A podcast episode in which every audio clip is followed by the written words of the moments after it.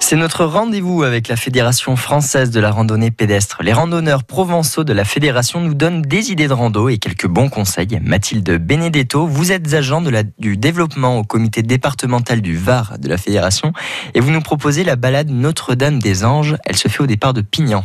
Donc c'est une randonnée à la fois détente et sportive. Il faut compter 4h30 sur 13 km d'un niveau difficile avec un dénivelé positif de 615 mètres sur toute la randonnée. Donc depuis le départ, on emprunte le GR9, on longe le vallon Notre-Dame des Anges et on marche au son de l'eau qui ruisselle. C'est vraiment un chemin agréable et paisible. On marche dans les sous-bois de chênes et de châtaigniers. On croise des oratoires sur notre chemin, la fontaine sainte et la source de la glacière. On continue pour arriver à la chapelle Notre-Dame des Anges.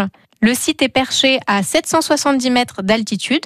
Donc avoir sur place la table d'orientation avec un panorama sur la mer et le massif des morts, l'antenne radio impressionnante par sa taille, et la chapelle, bien sûr, qui possède un cloître. Donc, je vous conseille de visiter la chapelle qui a été euh, reconstruite en 1844, qui possède à l'intérieur de nombreux tableaux et ex-voto, et notamment un crocodile suspendu au plafond. Et vous Mhm. pouvez donc visiter également la boutique attenante. Je vous en dis pas plus, à vous de découvrir ce lieu exceptionnel. On redescend en empruntant le GR 90. On arrive à un point de vue, une vue magnifique sur les collines et la mer. On continue de descendre et on longe le ruisseau du vallon de Colobrière pour retourner au parking. Et Mathilde, pour que cette balade soit plus agréable, vous nous donnez quelques conseils?